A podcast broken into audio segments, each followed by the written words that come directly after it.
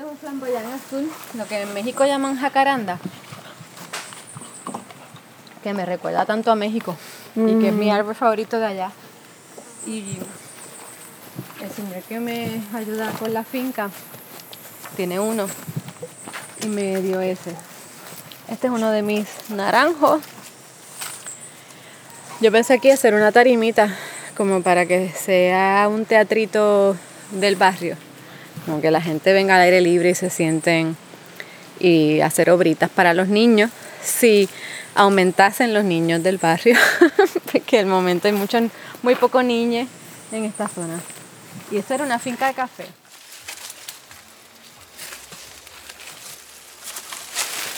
Pero me encanta ver la casa desde esta perspectiva, de lejos.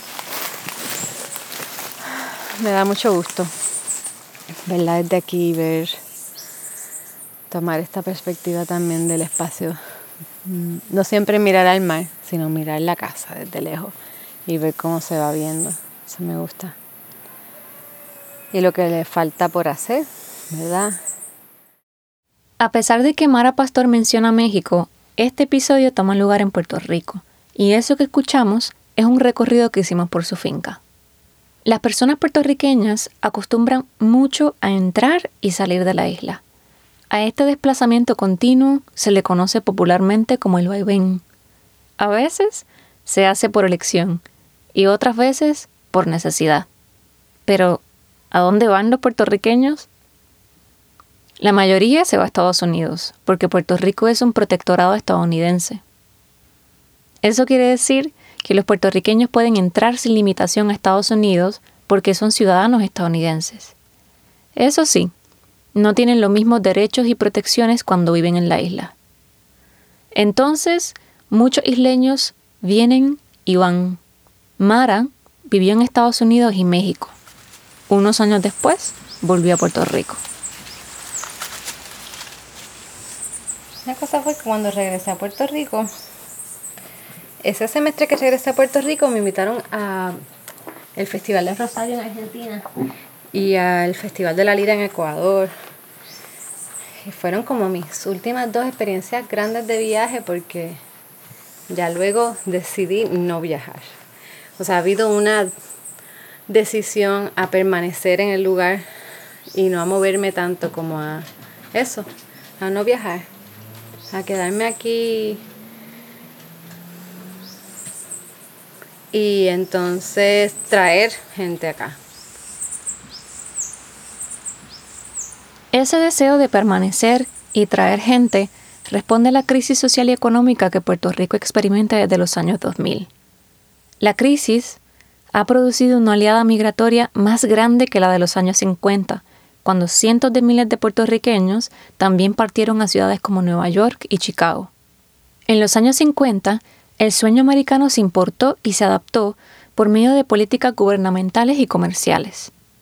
La actividad dispersa y descentralizada de los suburbios a la transformó el paisaje de la isla.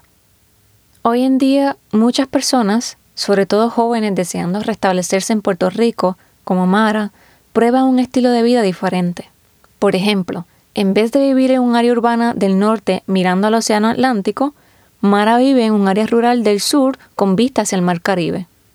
En este episodio, Mara cuenta cómo la migración circular afecta las formas de hacer y habitar un lugar.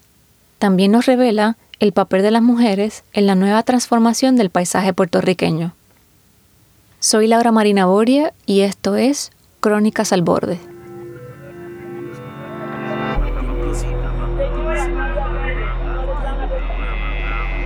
Crónicas al Borde.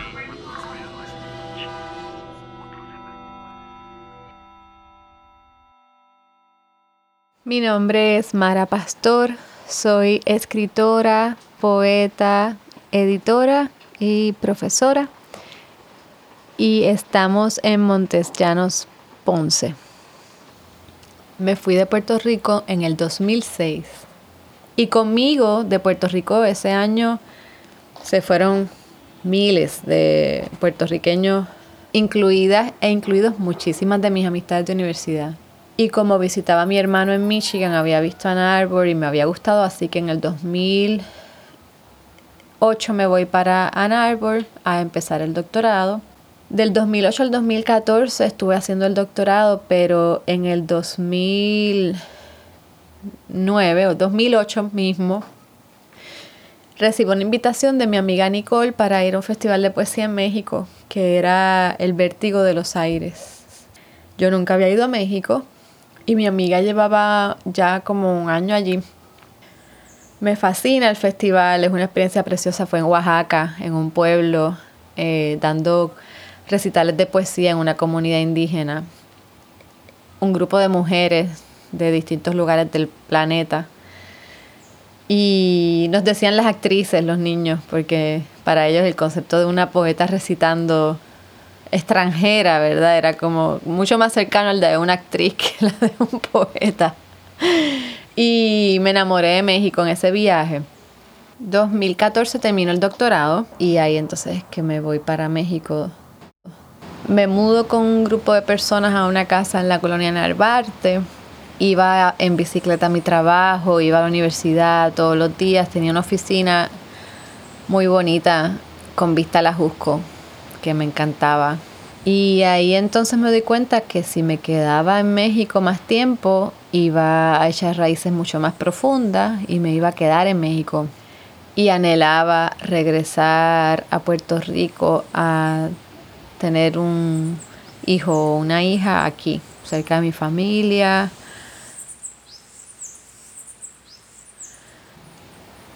Quería, ¿verdad?, probar eso.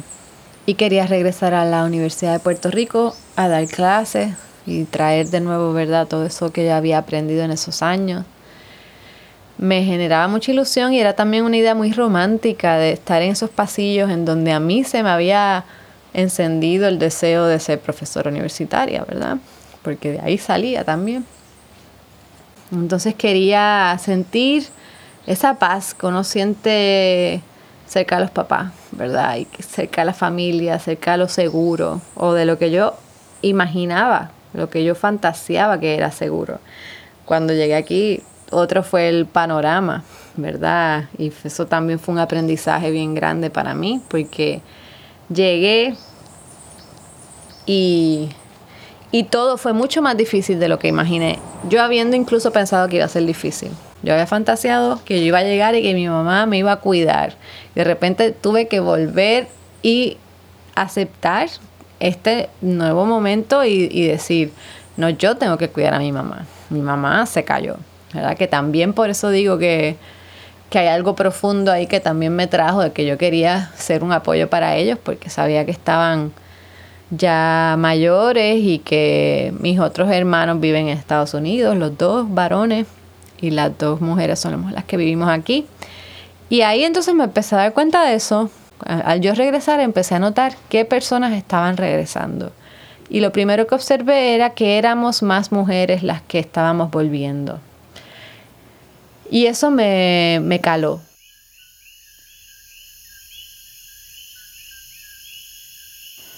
He vuelto a la orilla para nunca ver el mar. Crucé de nuevo los arcos, pero ese olor a hierba encendida, antes anhelado, ahora es imposible.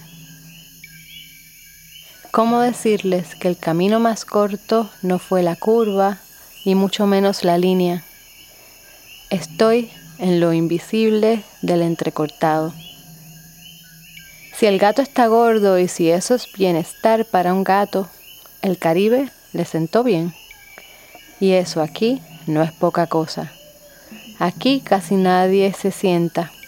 Así que si el gato ha emigrado, está gordo y feliz, es un consuelo.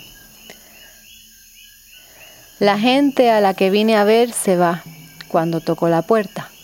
El gato no. El gato se queda en la casa esperándome.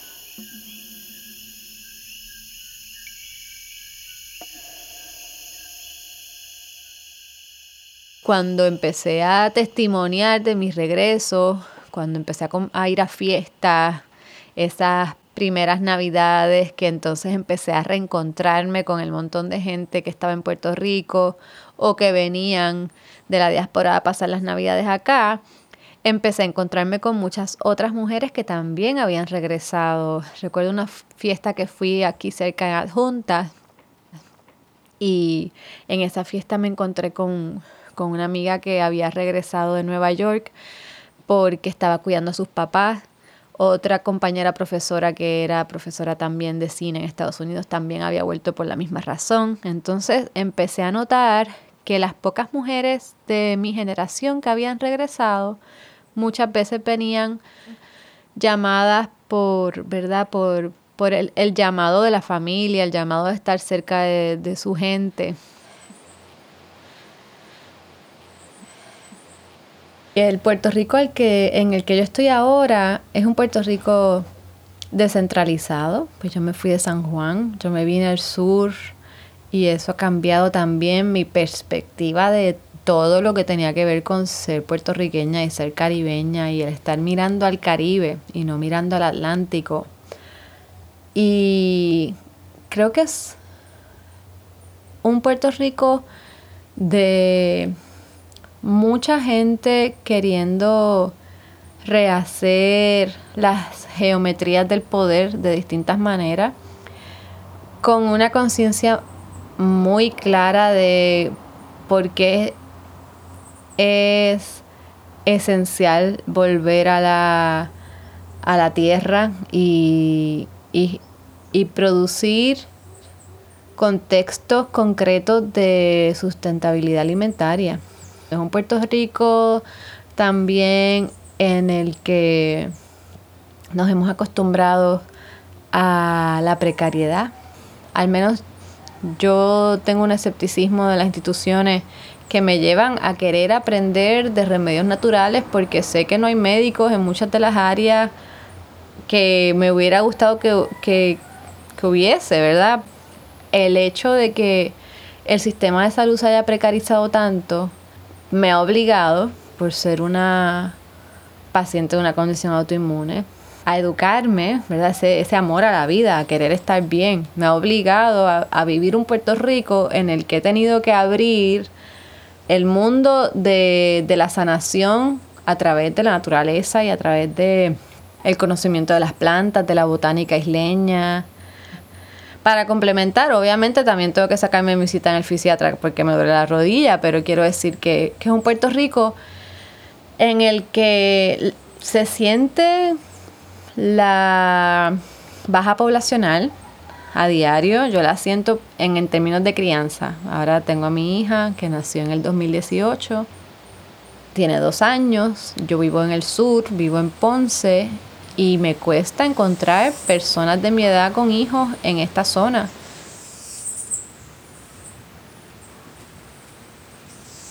Para mí, a la hora de regresar ha sido esencial poner en la jerarquía de importancia la relación con, el, con la naturaleza y, y también la austeridad, pero no esa austeridad que te impone el Estado sino una austeridad de saber qué necesito, cuál es la medida mínima que necesito para tener calidad de vida sin tomar recursos de nadie más y tratar de, vivir de la manera más ecológica y austera simultáneamente. Entonces siento que, que desde donde yo estoy veo mucha gente haciendo eso, veo mucha gente queriendo conectar con eso o anhelando eso. Casi toda la gente que conozco que quieren volver a Puerto Rico quieren volver para comprar una tierra.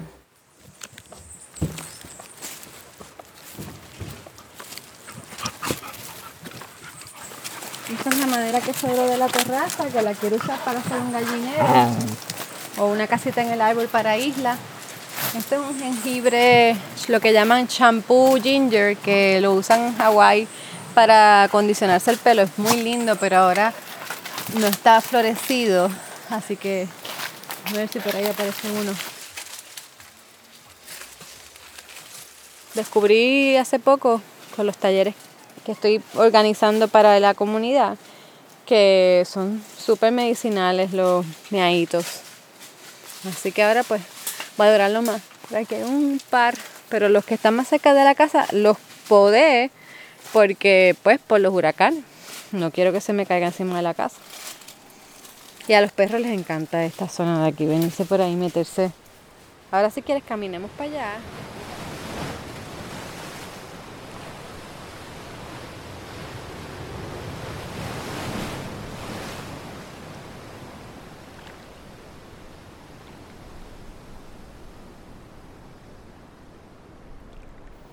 Hemos tenido que lidiar con una ineptitud y con un nivel de, impunidad y de arrogancia estatal que nos ha obligado a quienes hemos querido regresar o quedarnos, optar por otros modos de, relacionarse con todo.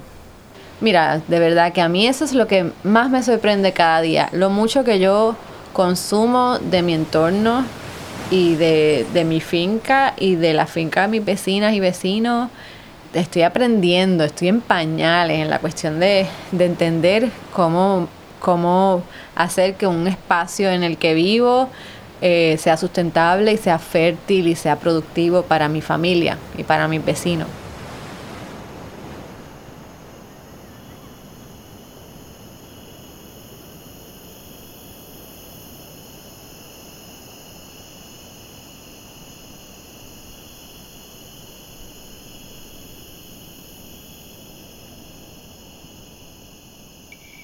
El rompeolas.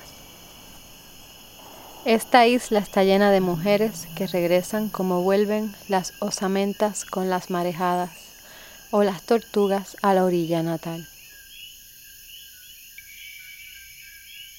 Contaban con la deuda, pero no con metales pesados en el agua, el cadmio en la ceniza que respiran.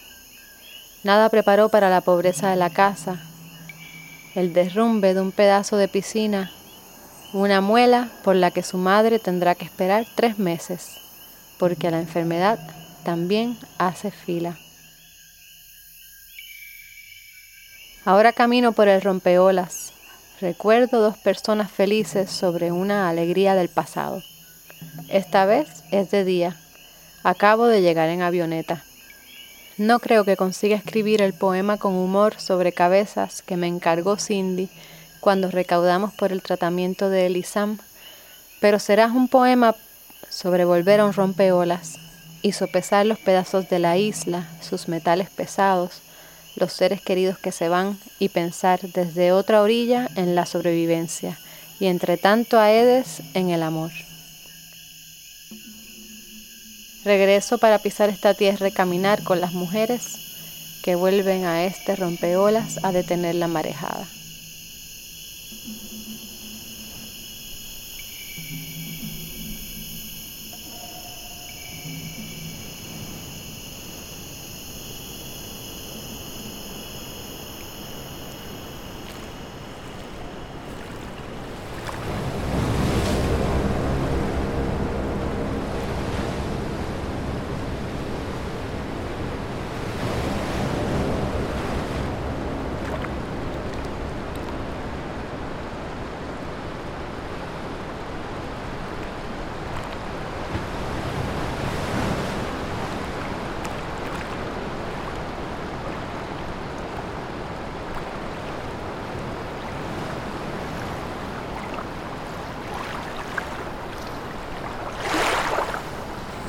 Me crié en más contacto con el mar, así que de niña y de adolescente me encantaba hacer snorkeling y me encantaba nadar y me encantaba ver peces en los corales.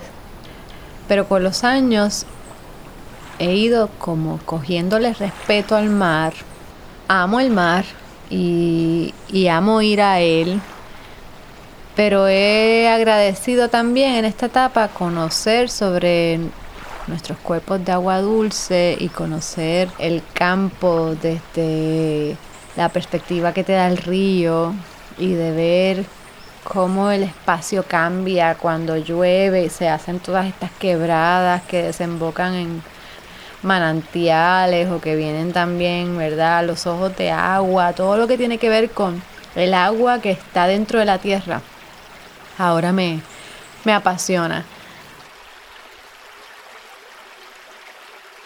Yo creo que también yo regresé a Puerto Rico queriendo ver quién yo era después de la experiencia diaspórica, pero como sumando a la vez mi experiencia de haberme criado en una isla. Entonces, el resultado de eso, de algún modo, fue esta mujer que anhelaba volverse madre y que en el río y en el agua dulce encontraba un espacio para declarar ese deseo y para y para convocarlo, como ahí había algo muy fértil de arraigarme y de adentrarme en las aguas del río y en, en los ríos de mi país, que me hacía sentir más cerca de ese sueño que yo tenía. Yo le pedí al río y le pedí al universo que me trajera a mi hija, que me diera una hija, se me hace mucho más fácil ahora, por ejemplo, ir a un río con mi nena en el fin de semana que ir a Guanica a la playa o a ir a una de las playas del sur, aunque me encanten.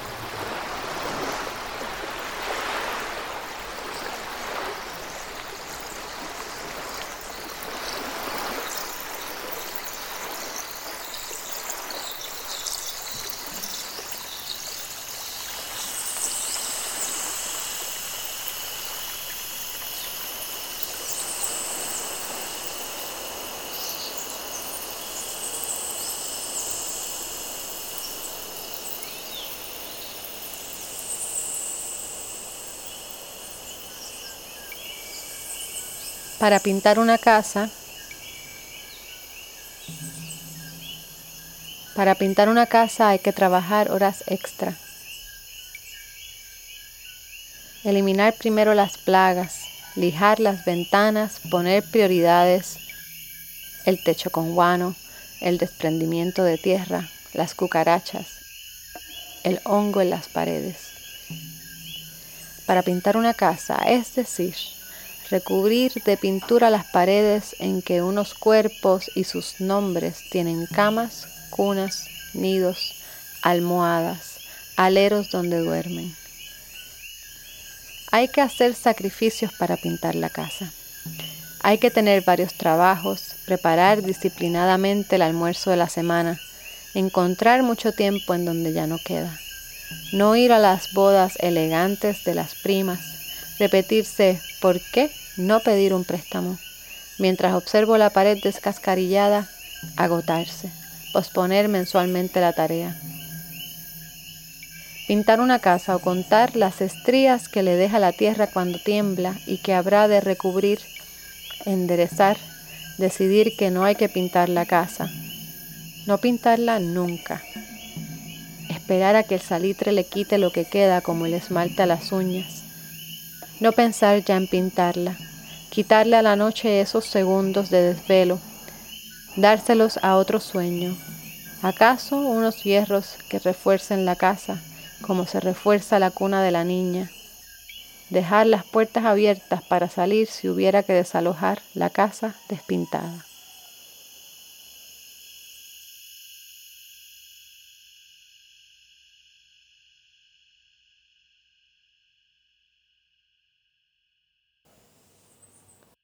Una se hace de un lugar asumiendo que vas a permanecer en ese lugar no importa lo que pase, por lo menos por un tiempo. Así que en vez de seguir pensando en Ponce como un espacio transitorio, decidí pensar en Ponce como el lugar en el que iba a estar por un tiempo indefinido y que iba a abrirme a la posibilidad de, de echar raíces aquí de verdad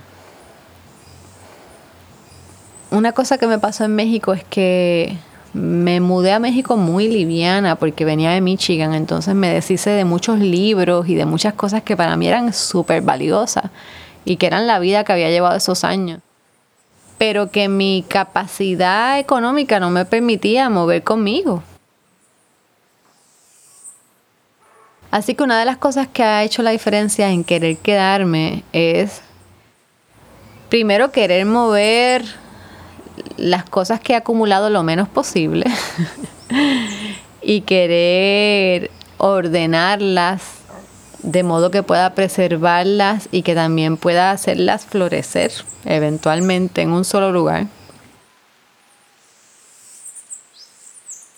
por alguna razón, como nuestra frontera es una especie de frontera interna, nuestra migración siempre se queda como anclada, ¿no? Como, como en una especie como de, de pasaje poroso en el que nunca sentimos que nos fuimos totalmente o que nos cuesta mucho hacernos la idea de que nos fuimos y de que no vamos a volver, porque siempre de algún modo estamos volviendo. Y para yo poder sentirme, después de todos esos años que estuve fuera, que había regresado, una de las cosas que, que traté de hacer fue de no viajar, de no moverme, ¿no? Era como, como creérmelo, creerme que ya llegué